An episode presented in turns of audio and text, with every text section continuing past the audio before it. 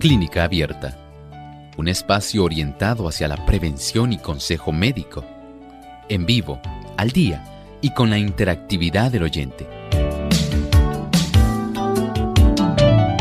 Clínica Abierta, poniendo al doctor a su alcance para un diálogo claro y honesto, porque nos importa su bienestar y salud.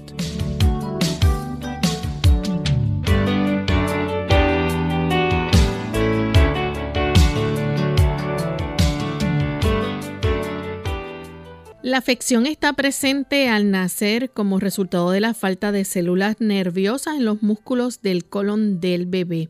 Hoy en Clínica Abierta vamos a estar hablando acerca de la enfermedad de Hirschsprung.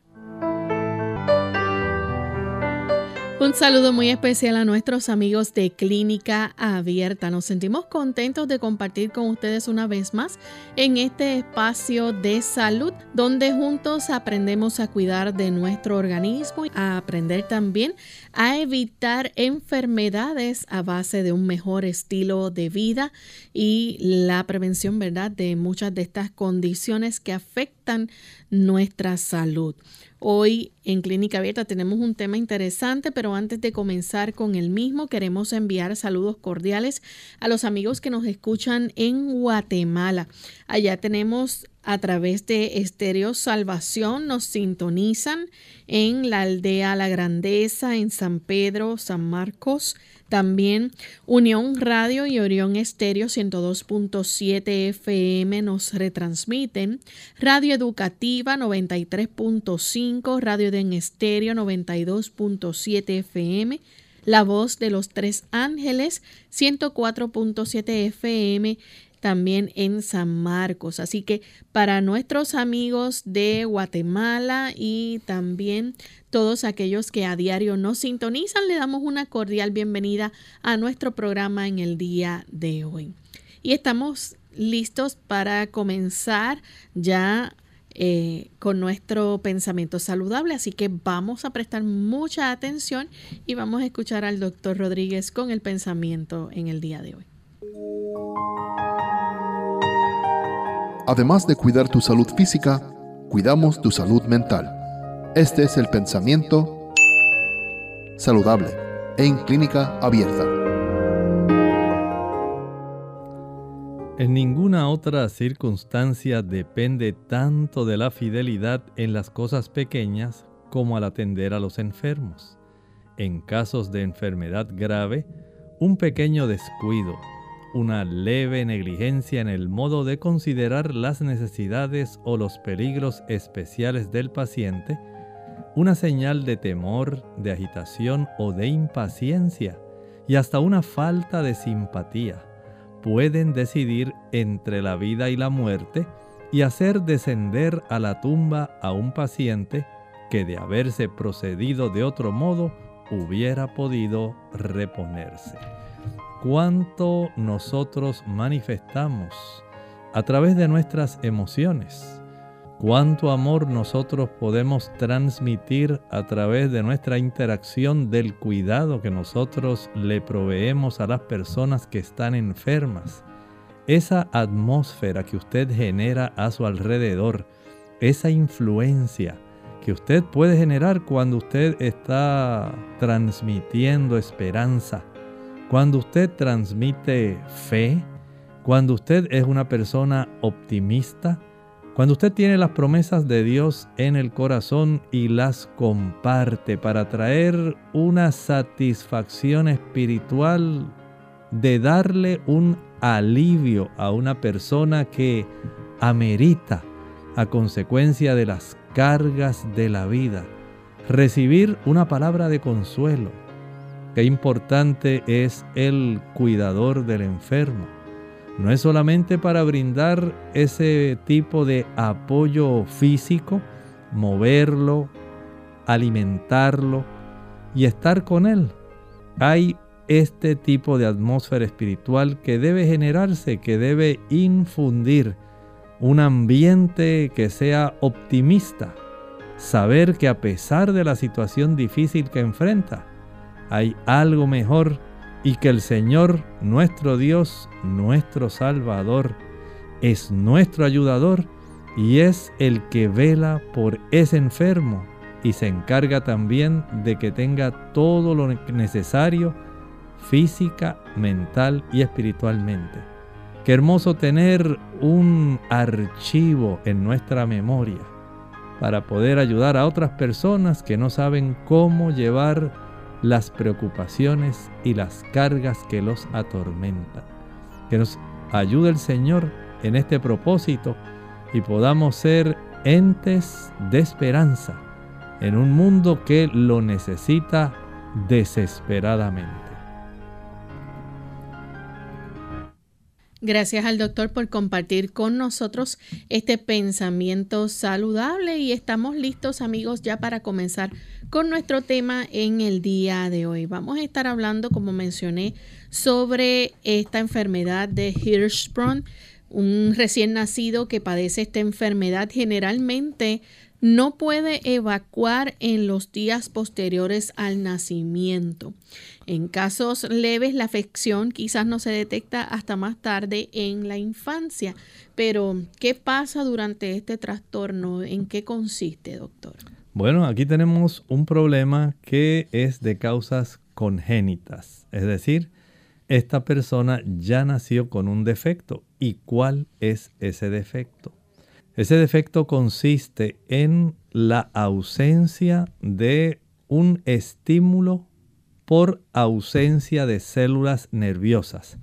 Usted pensará que el colon tal vez es como una tubería y muchas personas lo ven así, dicen, ah, pues uno se come las cosas y las cosas bajan por el tubo del esófago, llegan a la región del estómago que es un poco más ancho, pasa al duodeno que también se estrecha nuevamente, llega al yeyuno, al ilion, al colon y ya, básicamente ese fue el proceso a través de un sistema de tubos. Bueno, sí es cierto que tenemos un sistema que es hueco por dentro, nuestro sistema digestivo, pero hay que reconocer que a diferencia de la tubería que probablemente usted tiene en su hogar, esta tubería es viva. ¿Escuchó bien?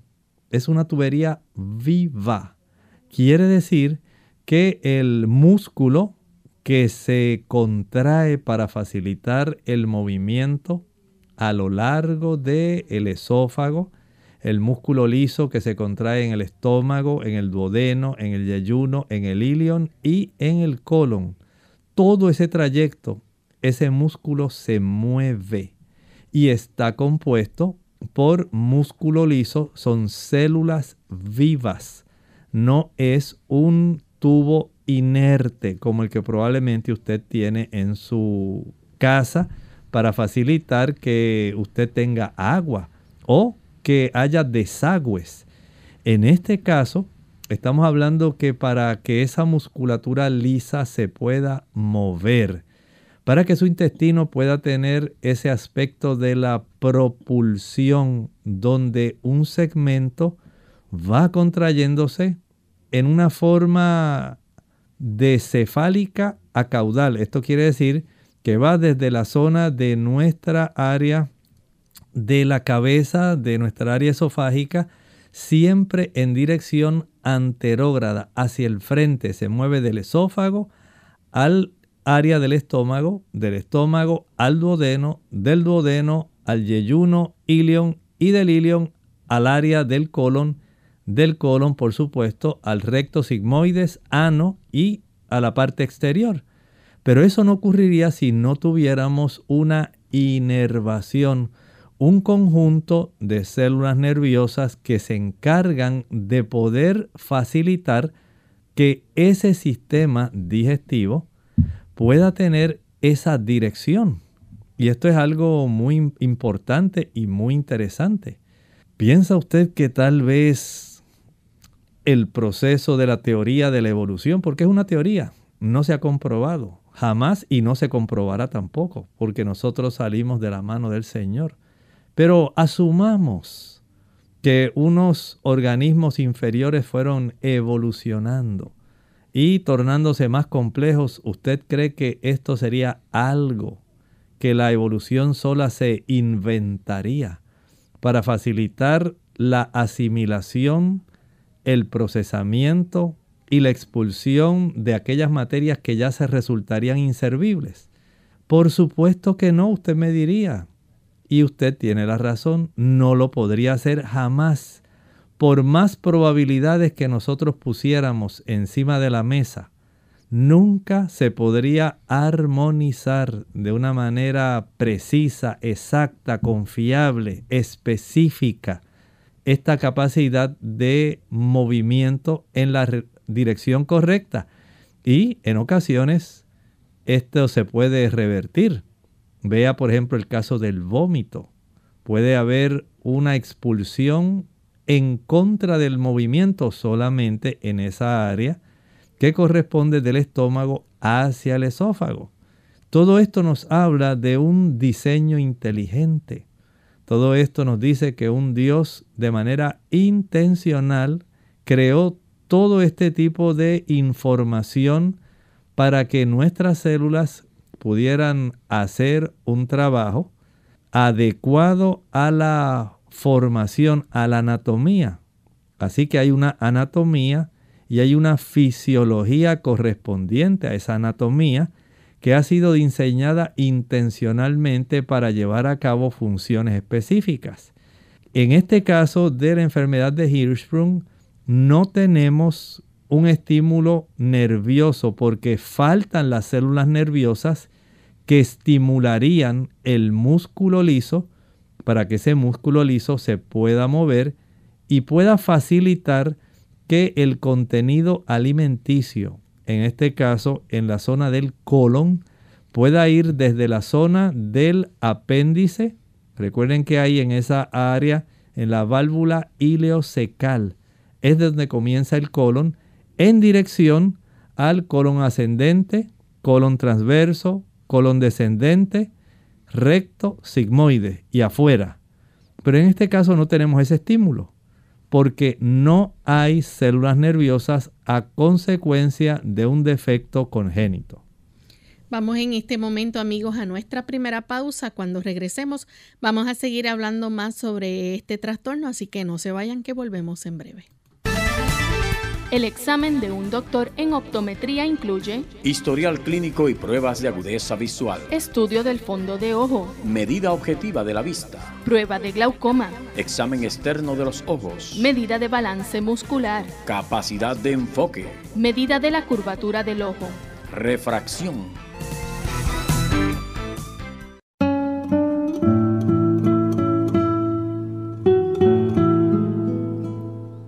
Es peor un tropezón de la lengua que un tropezón de los pies.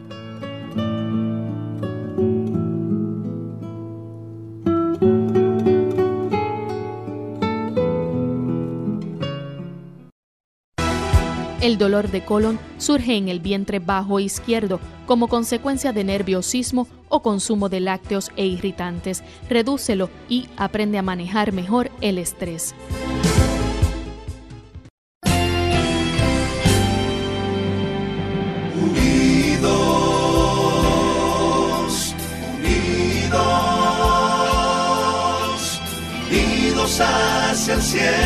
Siempre unidos,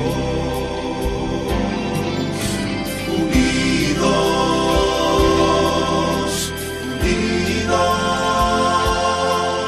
en la testificación de la verdad,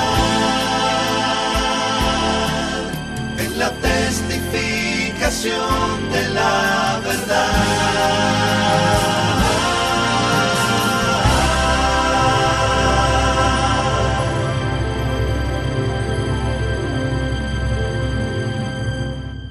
El poder relajante del baño. Hola, les habla Gaby Zabalúa Godard en la edición de hoy de Segunda Juventud en la Radio, auspiciada por AARP. Hay ocasiones en que sentimos la imperiosa necesidad de mimarnos. Si el día fue largo y el trabajo interminable, ansiamos un momento para despejarnos y recargar energías.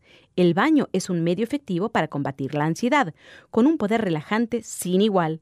Para sacarle el mayor provecho, lo primero que debes hacer es disponer de un mínimo de media hora para disfrutar de sus beneficios. Antes de meterte en la bañera, prepara todo lo necesario, como toalla, jabón y bata, así como música suave para liberarte del estrés. No es aconsejable que la temperatura del agua pase de los 32 grados para no resecar la piel, pero tampoco debe bajar a menos de 30, ya que el agua caliente y el vapor hacen que los poros se dilaten y absorban las propiedades relajantes de aceite como el ramero o la lavanda. Una vez introducido en el baño, dedica por lo menos 5 minutos a no hacer nada. Deja tu mente en blanco e intenta tranquilizarte después de darte un masaje con algunas esponjas de cerdas suaves en dirección al corazón y finaliza con una ducha fría para estimular la circulación. Una vez que hayas secado tu piel, aplícale una buena crema hidratante para recuperar la humedad perdida y no olvides dormir lo necesario. El patrocinio de AARP hace posible nuestro programa. Para más información, visite aarpsegundajuventud.org.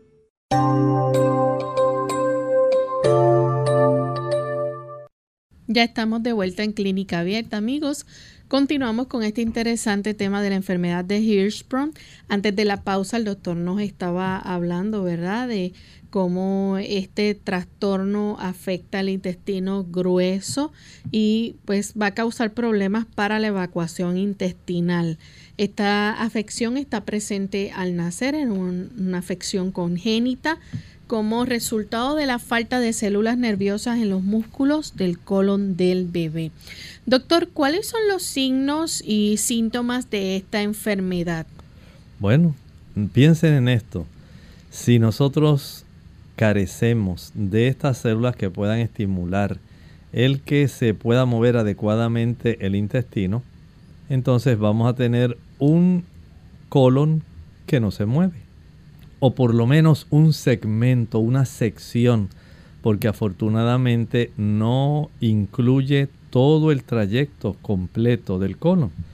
Este tipo de condición a veces puede ser leve y se manifiesta más hacia adelante el cuadro que vamos a estar ahora hablando, pero en otras ocasiones el asunto puede resultar más severo. Y en esos casos el segmento es tan inservible, podemos decir así, que este niño a las pocas horas de haber nacido, ustedes saben que los niños generalmente van a expulsar esa cantidad de líquido amniótico que todavía le quedaba en su interior y que produce un tipo de secreción que se expulsa que se llama meconio.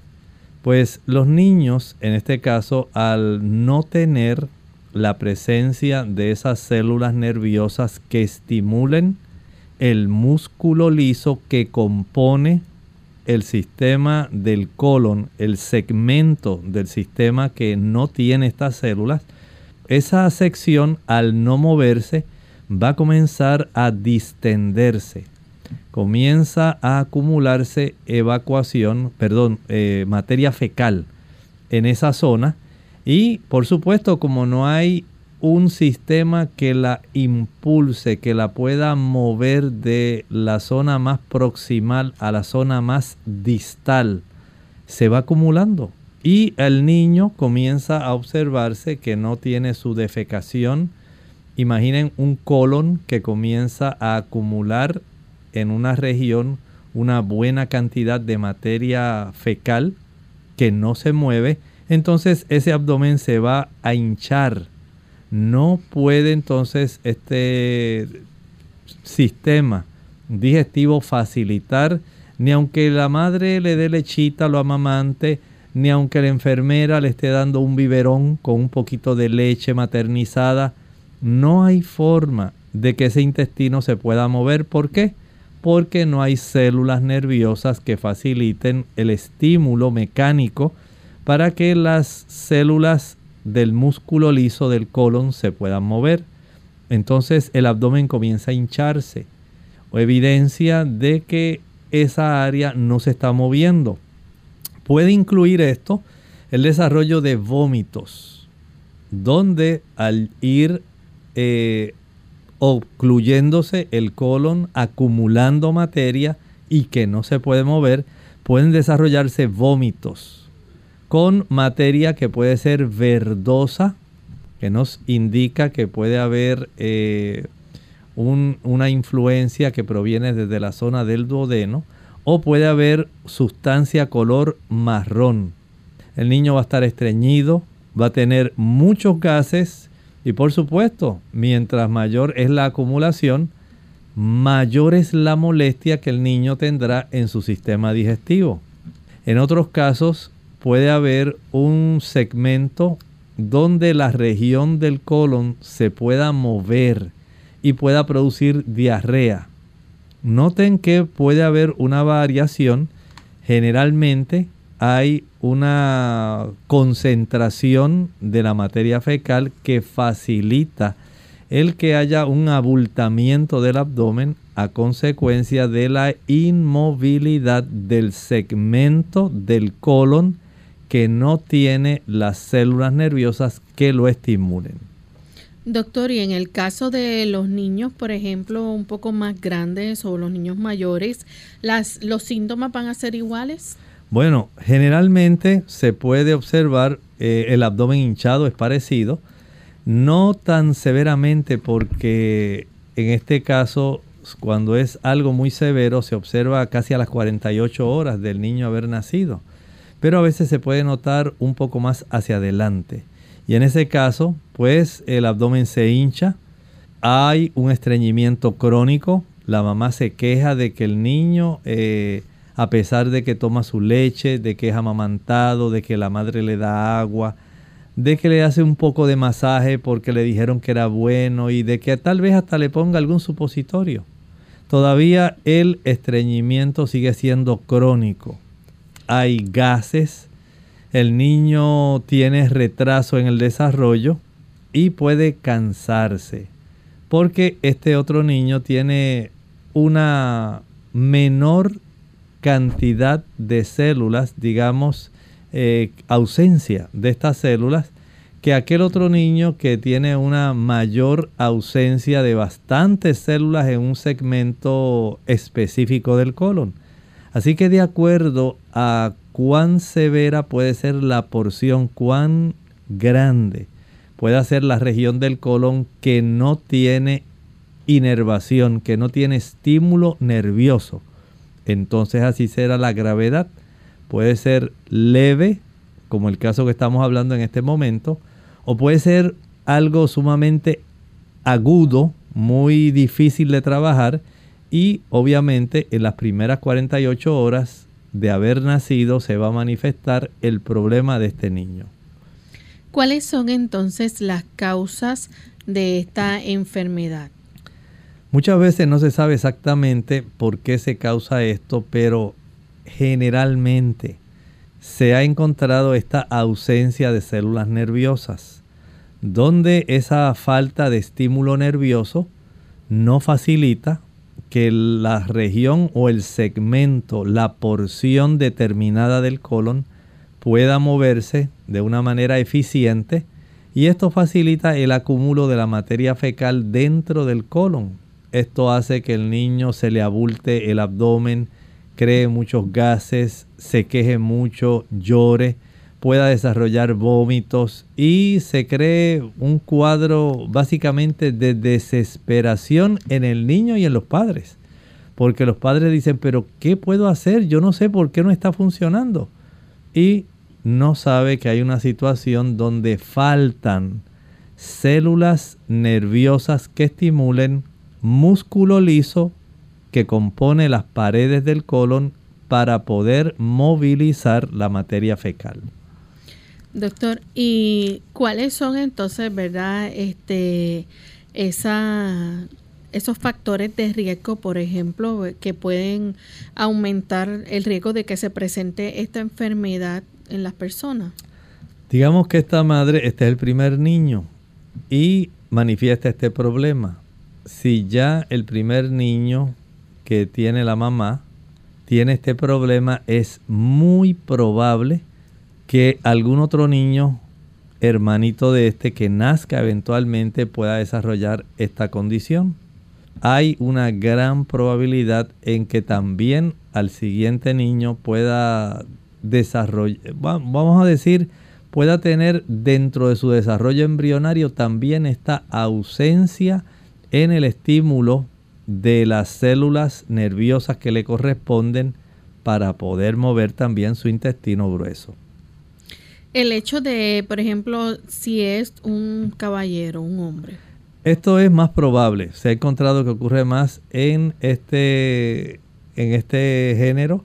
Y además de eso, si hay otras malformaciones congénitas, por ejemplo el síndrome de Down, entonces es más probable que este tipo de situación también se pueda desarrollar.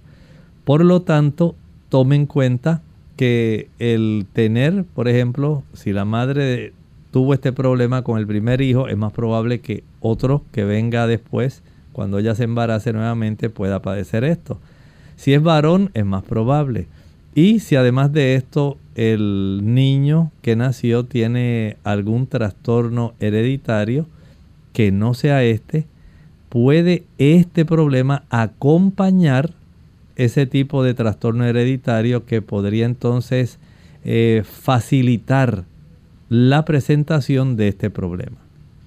Y si la persona tiene, por ejemplo, otras enfermedades hereditarias.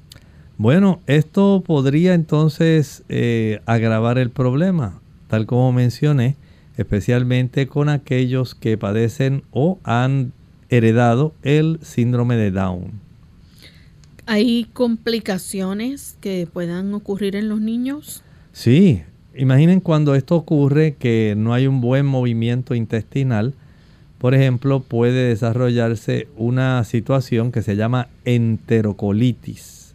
Es más fácil que se pueda desarrollar en estos niños y esto entonces puede requerir algún tipo de situación donde se trate de atender cuanto antes este tipo de infección grave, porque esto puede resultar mortal para un niñito. Tener un intestino que no se mueve adecuadamente más una infección intestinal como la enterocolitis puede tornarse en un gran problema para este niño. Vamos a nuestra segunda pausa amigos. Cuando regresemos vamos a continuar hablando sobre el diagnóstico de la enfermedad de Hirschsprung, así que no se retiren que volvemos en breve. Más vale prevenir que curar. Hola, les habla Gaby Zabalúa en la edición de hoy de EARP Viva, su segunda juventud en la radio, auspiciada por EARP. ¿Sufres de problemas intestinales? El síndrome de colon irritable afecta a aproximadamente un 20% de la población del país. Si bien esta enfermedad que afecta al sistema digestivo no conlleva riesgo de vida, sí es dolorosa e incómoda y sus consecuencias pueden ir más allá de una simple molestia pasajera. Aunque es difícil de diagnosticar, algunos de los síntomas que acompañan esta enfermedad son sensación de hinchazón, flatulencia, entreñimiento, diarrea y dolor abdominal. Además, los síntomas pueden empeorar cuando la persona está bajo mucho estrés o no come alimentos saludables. Para diagnosticar si se padece de este síndrome, el médico primero deberá descartar, mediante análisis de sangre o colonoscopía, que no sea una enfermedad más seria. En función de cuánto hayan comenzado los síntomas y el patrón de estos hayan seguido por cierto tiempo, el médico podrá decidir si se trata de no o una enfermedad. En caso afirmativo, aún no existe una cura para este síndrome. Sin embargo, el médico puede recomendar medicamentos para disminuir los síntomas. De todas formas, la mejor manera de manejar el problema es seguir una dieta saludable y evitar el estrés. El patrocinio de AARP hace posible nuestro programa. Para obtener más información, visita www.aarpsegundajuventud.org oblicua viva.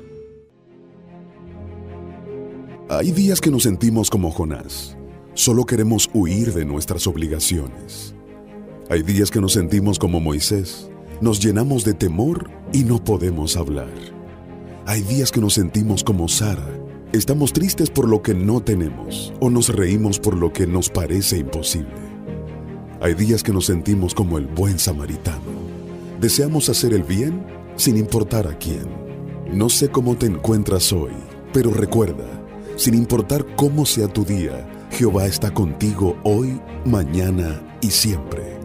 Él te dice en Isaías 41:10, no temas porque yo estoy contigo, no desmayes porque yo soy tu Dios, que te esfuerzo, siempre te ayudaré, siempre te sustentaré con la diestra de mi justicia.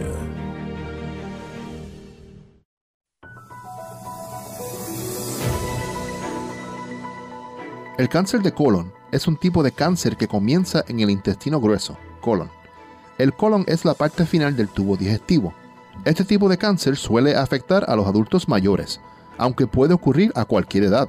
Por lo general, comienza como grupos pequeños y no cancerosos, benignos, de células llamados pólipos, que se forman en el interior del colon. Con el tiempo, algunos de estos pólipos pueden convertirse en cáncer de colon. Los pólipos pueden ser pequeños y generar pocos síntomas o ningún síntoma. Por esta razón, los médicos recomiendan pruebas de detección regulares para ayudar a prevenir el cáncer de colon mediante la identificación y extirpación de pólipos antes de que se conviertan en cáncer.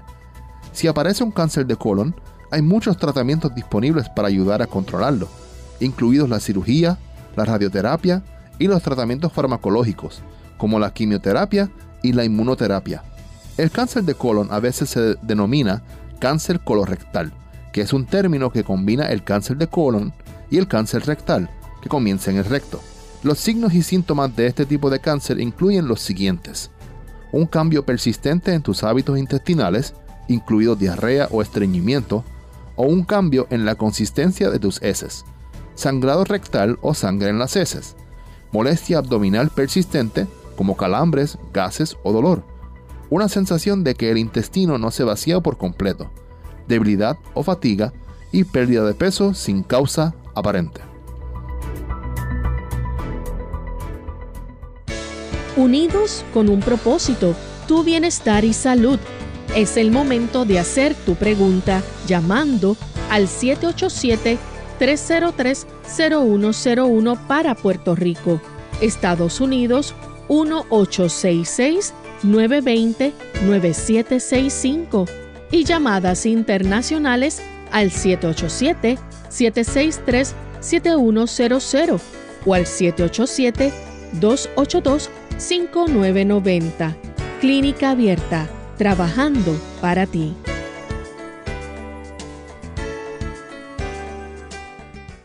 Clínica Abierta. Ya estamos de regreso en Clínica Abierta, amigos. Continuamos hablando acerca de la enfermedad de Hirschsprung. Pero antes de entrar con el diagnóstico, doctor, tenemos a través del Facebook a Ruth Mile. Ella tiene un niño que tiene tres niños, tres años, perdón, debo decir. Desde que tiene un año comenzó con estreñimiento hasta agudizar de manera que se le dificulta hacer su necesidad durante hasta tres días sin evacuar y llora del dolor, sabiendo que su padre igual sufre de estreñimiento, las enzimas del páncreas, la lipasa le ha salido ligeramente elevada en dos ocasiones. Pregunta qué remedios naturales le puede dar para ayudarlo a evacuar mejor. Claro, mire, en los niños eh, es muy útil el que los padres puedan establecer buenos hábitos.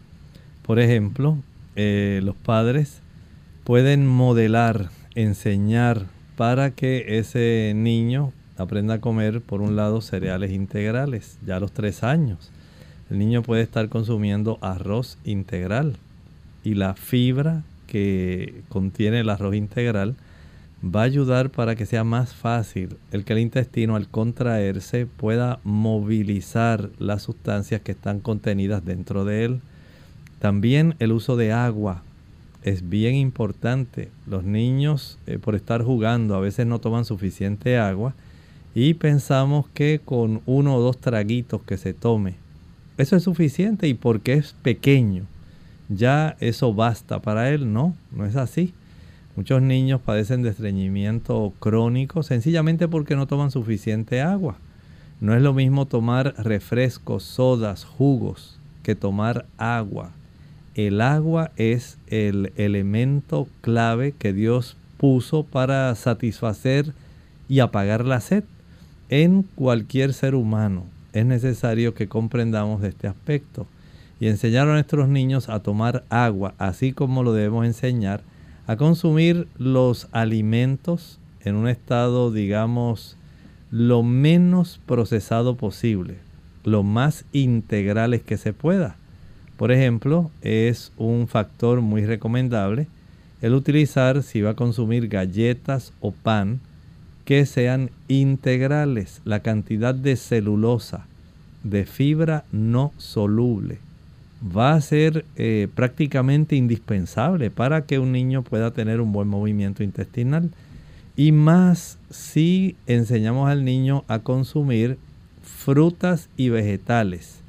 Esto es importante porque he observado que muchos niños no están comiendo cantidades de frutas y vegetales. Por ejemplo, a un niño se le puede dar un trocito de piña, pero no se le alienta a que consuma varios trocitos porque en muchos casos requiere que el niño tenga que masticar, tenga que forzarse a hacer un trabajo de masticación que a veces no se quiere practicar. Queremos que todo sea blando y sea fácil de tragar. Bueno, en ese aspecto usted debe comprender que enseñarlo a consumir productos que sean adecuados a su edad, pero que estimulen los movimientos normales y el funcionamiento normal del intestino es importantísimo. Por lo tanto, el consumo, por ejemplo, de arroz integral, harina de trigo integral, pastas integrales, quinoa, cebada, centeno. Son cereales bien importantes. Añádale a esto las legumbres o leguminosas. Habichuelas blancas, negras, pintas, rojas, lentejas, garbanzos, gandules, chícharos, arvejas, todos ellos contienen celulosa, muy importante para el movimiento intestinal. Hablamos también de las ensaladas, berenjena, berro, brócoli, repollo, col, eh, todo tipo de zanahorias, todo tipo de productos de la huerta, las hortalizas. Todas ellas son importantes facilitando ese movimiento. Luego las frutas. Un niño que consume una mayor cantidad de naranjas dulces, chinas, piña, papaya, estimula mejor su intestino para la defecación. Pero también puede consumir tamarindo, que es excelente para estimularlo a defecar. Puede consumir ciruelas secas. Son muy buenas para estimular en el niño el proceso de la defecación. Y si usted quiere usar una medicina eficiente, una cucharadita de aceite de oliva. Excelente forma de usted estimular el que el niño pueda tener un mejor vaciado intestinal. Claro, recuerde que al niño a esa edad usted no le va a entregar un teléfono móvil ni una tablet. Usted le va a entregar para que él salga al patio, entréguele alguna, algún rastrillo pequeño para que él pueda recoger hojas. Provéale de una pelota para que pueda correr, jugar, moverse. Mientras más tiempo pasa el niño sentado frente a un monitor, peor es para el movimiento intestinal. Y este conjunto de factores ayuda para que pueda haber mejoría en esta situación que no debiera agravarse. Sencillamente esto debe mejorar si usted hace los cambios correspondientes y necesarios. Doctor, tenemos a Rosana eh, Roque Garay. Ella dice que a ella le incomoda mucho su estómago, no puede tomar ni un poco de agua, se le hincha al toque, le pasa con todas las comidas que ella ingiere y está preguntando qué tratamiento natural le puede aconsejar. Bueno, en realidad es algo raro. No veo razón para que incluso la ingesta de un poco de agua tenga que hinchar su abdomen. Esto no debiera estar sucediendo. Más bien, usted debiera tener la bendición de poder tener un movimiento que sea adecuado de su intestino. Probablemente usted necesita ya salir a caminar. Esto va a ser necesario. Por un lado, la actividad física estimula el movimiento intestinal. Una caminata suave a paso tolerable por unos 20-25 minutos después de el desayuno, el almuerzo y la cena. Facilita que usted pueda tener un buen movimiento intestinal. Y si a esto le añade la ingesta de agua suficiente, pues ya tenemos la oportunidad para que el asunto vaya mejorando. Pero como usted dice que se hincha, puede añadir un poco de jugo de limón a esta agua. Esto facilita que haya la oportunidad de que el hígado también se estimule y al estimularse el hígado va a facilitar que haya una buena expulsión de líquidos biliares y pueda usted tener una mejor salud intestinal. Vea las cosas sencillas que puede hacer, programarse para comer su alimentación en horarios regulares, consumir bastante agua entre una y otra comida, no con la comida, y ejercitarse. Doctor, tenemos entonces el diagnóstico de esta condición. El médico obviamente va a realizar un examen al niño y una de las preguntas que principalmente se va a estar haciendo es eh, la cantidad de deposiciones que tiene el niño o que ha hecho el hijo.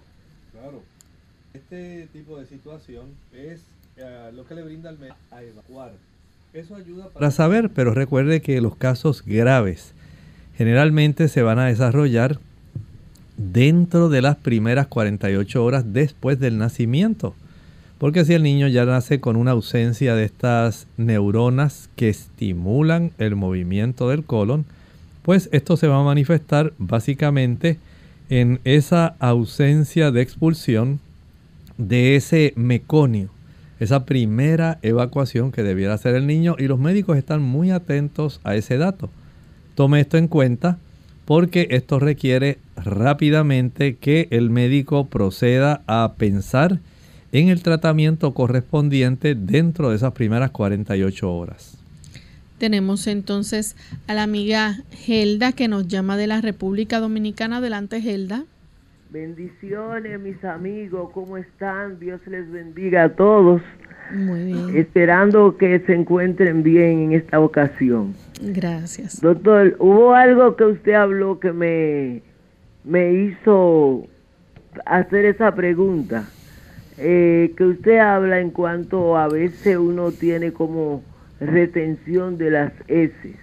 Eh, aunque uno va, yo, yo voy, yo voy diario, pero siento como que hay algo, como que medio se retiene.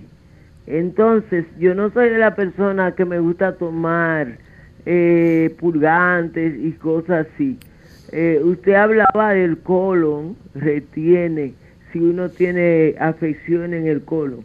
Quisiera que usted me diga si hay algunas cosas que uno puede tomar para ese ese asunto que si tiene si retiene la porque siento como que algo me queda algo me queda aunque vaya. Eh, el médico a mí me quitó todas las cosas de almidones eh, batata yuca plátano no como nada de eso. Mi mi eh, eh víveres guineíto auyama cosas así usted se imagina entonces, yo, yo noto que si yo estuviera comiendo esa, los almidones, tuviera, tuviera eh, eh, estreñimiento, porque mis padres sufrían de eso. Quiero que usted me diga en cuanto a la retención, ¿qué yo puedo hacer? Gracias.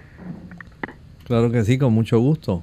Bueno, anótelo, vamos a hacer el postre laxante. Y este postre le va a ayudar para que usted pueda tener una mejoría en el aspecto de la defecación, vamos a añadir en la licuadora directamente taza y media de jugo de naranja dulce, jugo de china, taza y media de jugo de china o jugo de naranja dulce. Le añadimos dos plátanos o dos guineos o dos cambures o dos bananos. Ahora le añadimos tres cucharaditas de linaza triturada. Tres cucharaditas de linaza triturada. Y por último, cuatro ciruelas secas. Cuatro ciruelas secas.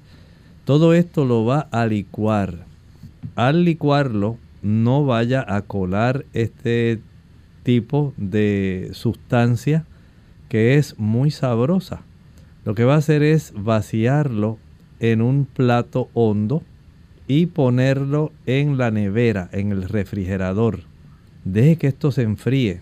Esto logra coagularse parecido como si fuera un tipo de gelatina. Ya al cabo de unas 2-3 horas tiene una consistencia bastante adecuada, gelatinosa. Este producto que usted eh, vació en este plato hondo, ahora usted lo va a dividir en tres partes. Usted calcula, dice, bueno, como si fuera un pastel, como un bizcocho, lo voy a cortar en tres partes que sean bastante iguales. Y va a consumir una tercera parte después de cada comida, como si fuera el postre de esa comida. Una tercera parte después del desayuno, una tercera parte de ese plato después del almuerzo y una tercera parte después de la cena. Eso es muy importante para lograr este beneficio. Al usted consumir esto, prepárelo diariamente y lo puede usted consumir por un lapso aproximado de mes y medio. Esto va a ayudar para que su sistema digestivo tenga la oportunidad de acostumbrarse a ingerir este tipo de alimentos que es estimulante del movimiento intestinal. Y es algo sencillo y muy sabroso y lo puede estar utilizando con cada comida. Bien, doctor, tenemos entonces para el diagnóstico de esta condición que eh, se va a hacer una extracción de una muestra de tejido del colon para analizar. Claro, se hace una biopsia. Esta es la forma como más se puede precisar ese problema, especialmente si la biopsia se puede tomar de la zona donde se sospecha que no tiene estas células nerviosas estimulatorias. En ocasiones se puede hacer también un enema de bario. En este caso a través de una sonda se pone un material de contraste a través de esa sonda y se introduce en el colon y en la zona donde se observe una estrechez en esa área es que hay ausencia de estas células nerviosas. También pudiera ser necesario el hacer una manometría.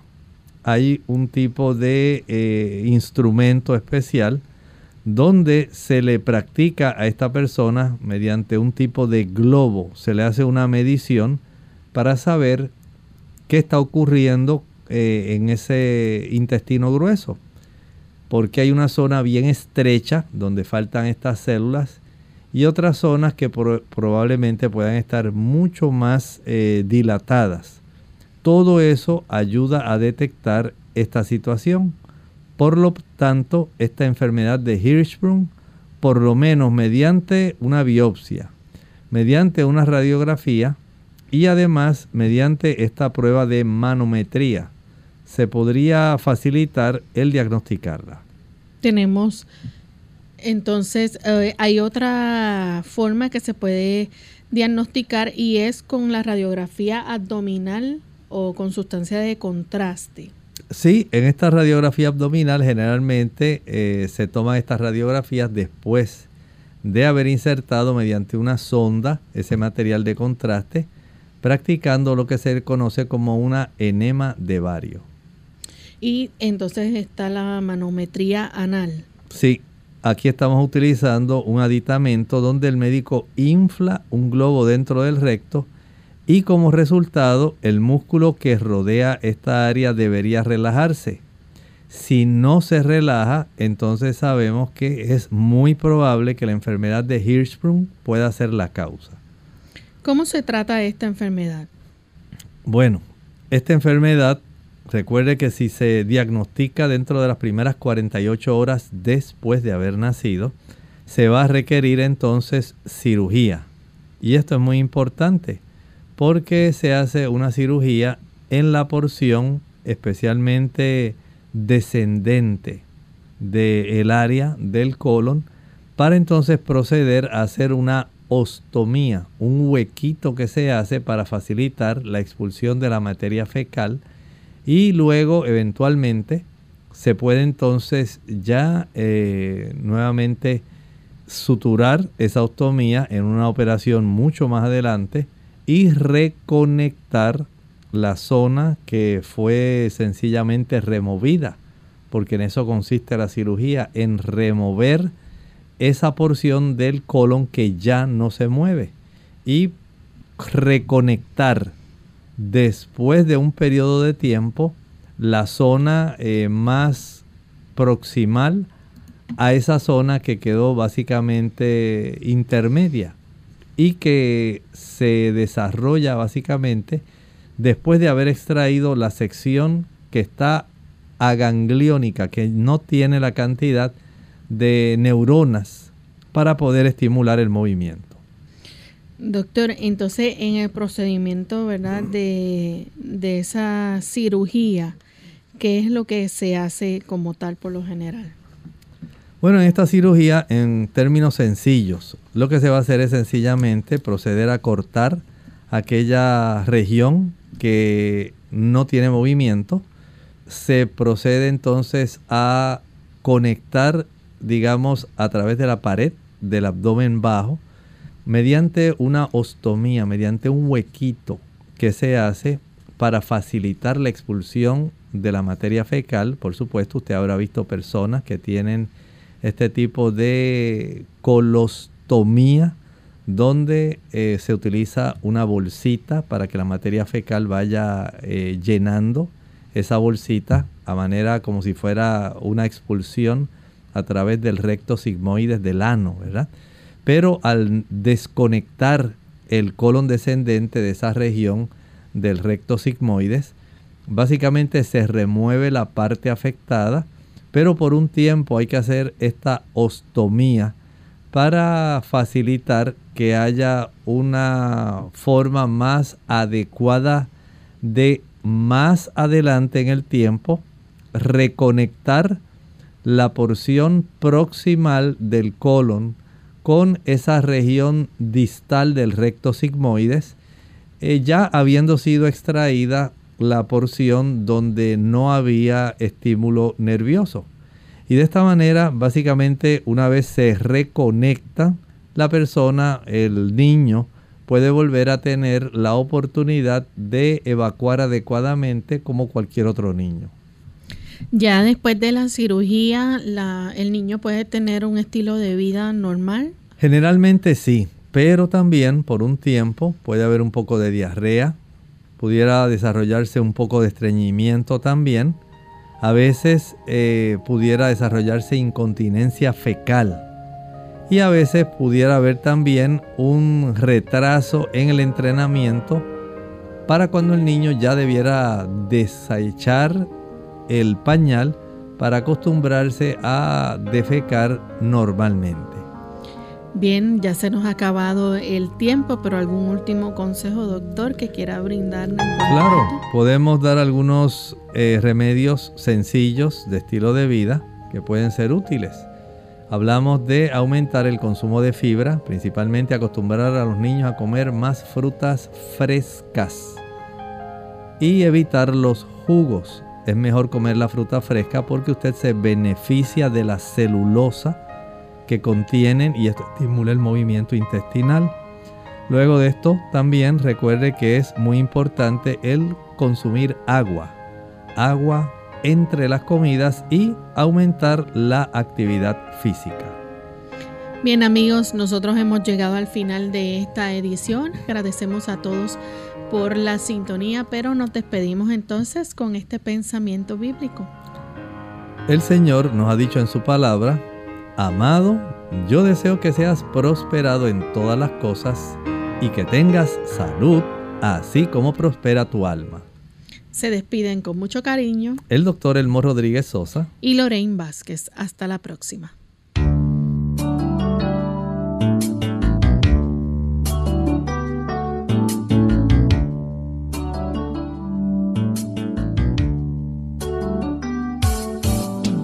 Clínica abierta no es nuestra intención sustituir el diagnóstico médico. Antes de poner en práctica cualquier consejo brindado en este programa, usted debe consultar con su médico. Hasta la próxima.